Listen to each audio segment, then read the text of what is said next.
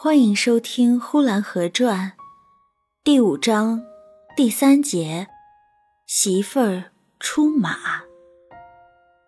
虽然不哭了，那西南角上又夜夜跳起大神来，打着鼓，叮当叮当的响。大神唱一句，二神唱一句，因为是夜里，听得特别清晰，一句半句的我都记住了。什么？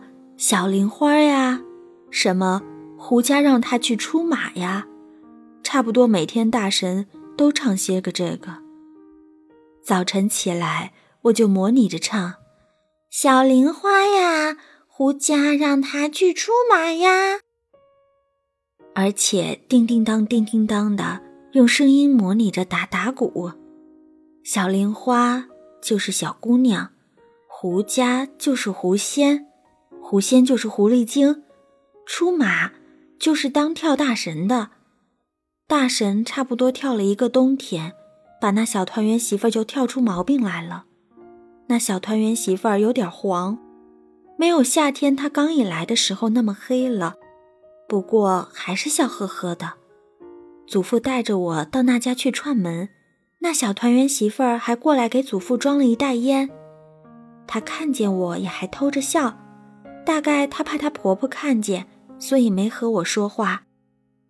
她的辫子还是很大的。她的婆婆说她有病了，跳绳给她赶鬼。等祖父临出来的时候，她的婆婆跟出来，小声跟祖父说：“这团圆媳妇儿怕是要不好，是个狐仙旁边的，狐仙要她去出马。”祖父想要让他们搬家。但呼兰河这地方有个规矩，春天是二月搬家，秋天是八月搬家。一过了二八月，就不是搬家的时候了。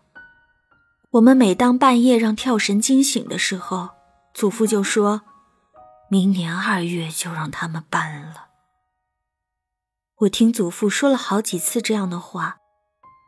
当我模拟着大神呵呵呼呼地唱着《小玲花》的时候。祖父也说那同样的话，明年二月让他们搬家。本集播讲完毕，谢谢收听。